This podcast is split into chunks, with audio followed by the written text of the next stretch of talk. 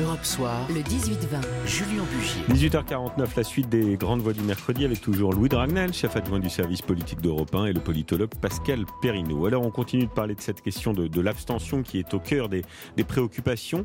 Euh, je le disais, un nouveau sondage nous annonce 65% d'abstention au second tour, à peu près donc égal au premier. Les appels au vote visiblement ne, ne fonctionnent pas. Alors faut-il réformer le système de vote via Internet, par correspondance ou par anticipation? Clément Beaune, ce matin, le secrétaire d'État aux Affaires européennes, se disait favorable au vote électronique. Écoutez. Moi, je suis favorable, oui, à ce qu'on regarde cette piste. Et il y a des grandes démocraties où ça fonctionne. J'entends un certain nombre de réticences sur les fraudes. Euh, je pense que si on ne fait pas cela d'ici la présidentielle, si on ne regarde pas cette option, on se tromperait. Pour euh, convaincre, je crois qu'il faut montrer à quel point les enjeux sont importants. Voilà, chez nos confrères de, France Inter, euh, Clément Beaune. vous y êtes favorable au vote électronique? C'est une bonne, une bonne piste? En fait, pourquoi pas, mais je trouve que ça ne répond absolument pas à la question de la crise démocratique. Aujourd'hui, est-ce qu'on en est sûr de ça, Louis Dragnel? Eh, je, vais, vous expliquer pourquoi. Parce que moi, je suis convaincu, et d'ailleurs, les études qui ont été faites à l'issue du premier tour montrent une chose c'est que si les gens ne sont pas allés voter, en fait, c'est pas par euh, désintérêt de la politique ou parce que le scrutin ne les concerne pas. Aujourd'hui, c'est devenu en fait une manière euh, d'exprimer un vote sanction. En fait, on vote contre. C'est une manière d'exprimer le ras-le-bol, le mécontentement contre la vie politique de manière générale. Il y a plein de gens aussi, vous savez, dans les reportages télé, on a entendu plein de gens dire euh, attendez, c'est la crise, moi je suis parti voir mes grands-parents, je suis parti voir mes parents, j'ai pas le temps de mobiliser une journée pour rester euh, voter. Il fait beau, c'est la fête des pères.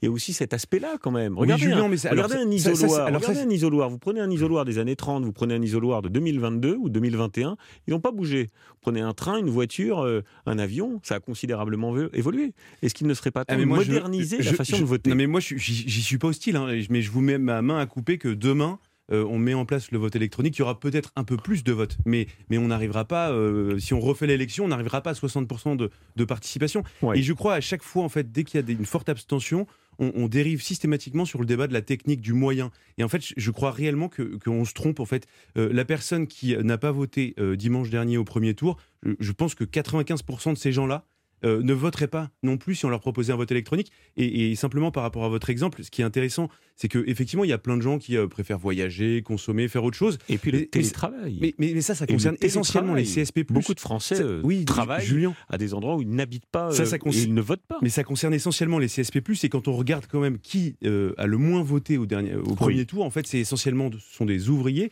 et ce sont des jeunes très jeunes, les 18-24 ans, et donc les ouvriers. Bon, vous ne pensez pas, Pascal Perrineau, vous aussi, que si on pouvait voter sur Internet, on se lève le matin, le dimanche des élections, on se dit tiens, hmm. euh, allez, je me branche sur Internet et puis je fais mon vote Oui, mais ça, c'est un peu dans un monde rêvé. Dans le monde réel, je crois qu'il n'y a pas de réponse technique euh, à un problème d'ordre politique. Hmm. Alors, ça peut jouer à la marge. Et là, on peut réfléchir à de multiples choses. Il y a le vote obligatoire, il y a le vote par correspondance. Mais le vote par correspondance, N'oublions pas qu'on l'avait supprimé en 1975 parce qu'il était entaché de multiples fraudes. Alors on peut essayer de le réinventer, euh, mais attention, fraude, vous avez vu les problèmes aux États-Unis hein, sur le vote par correspondance. Il y a le vote électronique, il y a élargir la période vote de électronique, d'ailleurs, j'ajoute que des, pays l'ont testé, et c'est vrai, ils y sont revenus. Euh, en Europe, il y a un certain nombre de pays qui avaient testé le, système, non pas parce que ça ne fonctionne pas, mais parce qu'ils jugent que ce n'est pas fiable voilà. à 100%. Il y a des problèmes de sécurisation euh, à, 100%. Et la démocratie a besoin de procédures impeccables. Euh, faut, on peut élargir la période de vote. En effet, euh, voter par exemple sur tout le week-end. Euh, samedi, dimanche ou voter en semaine, comme ça se fait dans de nombreux pays. Alors, il y a aussi ceux qui nous disent voter en même temps pour plusieurs élections. Alors ça, ça paraît par exemple, comme ça une bonne idée. Je prolonge simplement Pascal ouais. pour les gens qui nous écoutent. Aux États-Unis, on en a beaucoup parlé pendant l'élection présidentielle, le vote par anticipation. Mhm. Euh, pour mhm. l'élection présidentielle américaine, on s'est mhm. rendu compte qu'arrivé le jour du vote, euh, il y avait 80% des, des, Américains qui avaient déjà voté. Quelque chose qui fonctionne aux États-Unis. Mais ça veut dire aussi qu'il faut faire très attention euh, aux effets de campagne, parce qu'il y a ceux qui seront exposés à un certain type de campagne jusqu'au bout, ceux qui votent par anticipation, il n'y a plus d'égalité mmh, mmh, mmh. Euh, devant, euh, devant l'information. Hein. Il, y a, des problèmes à chaque fois redoutables. Voter en même temps pour plusieurs élections, il faut faire très attention. Parce que si vous mettez par exemple toutes les élections locales avec l'élection présidentielle, vous allez tout nationaliser. Hein, alors que les élections ont besoin, en effet, d'enjeux différents, de têtes différentes. Alors, ce qu'on peut faire, c'est, et d'ailleurs ça a été fait de manière ponctuelle, c'est élargir le nombre de, procurations. Hein. Par exemple, permettre aux gens d'avoir deux ou trois euh, procurations. Ça, ça me semble très rapidement, on peut le mettre, en, on peut mettre en œuvre et ça peut euh, euh, faciliter, faciliter l'abstention. Mais la réponse, elle sera une réponse politique. Il faut redonner aux Français euh, la, certitude que la politique est à nouveau pourvoyeuse de sens. C'est ça, ce que les Français cherchent. Parce que le ça fait 10 ans qu'on le dit, ah et 10 ans que le taux d'abstention augmente inexorablement. Bah, c'est pour ça qu'aujourd'hui, on a un fracas, euh, un choc démocratique. Non, non mais simplement pour par rapport, je trouve que c'est intéressant de proposer la palette de, de possibilités. Mais euh, sur le vote par anticipation, par exemple, moi, il y a quelque chose qui me gêne profondément.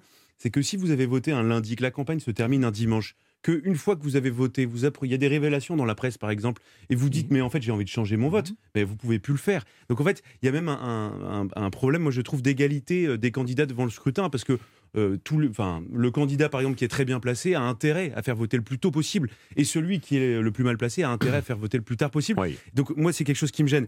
Enfin, euh, la, dernière chose, pour revenir un peu à l'essentiel, moi, je trouve que, si vous voulez, dans la, dans la vie d'un citoyen, dans la vie démocratique, on a besoin de symboles. Et, et je trouve que c'est important, quand même, le fait de se déplacer, de se rendre de, dans l'isoloir, de, de, déposer son, son, bulletin dans l'urne. Je trouve que c'est quelque chose qui est extrêmement. Avec le petit cling cling à voter. exactement. Moi, je trouve que c'est quelque chose de très fort.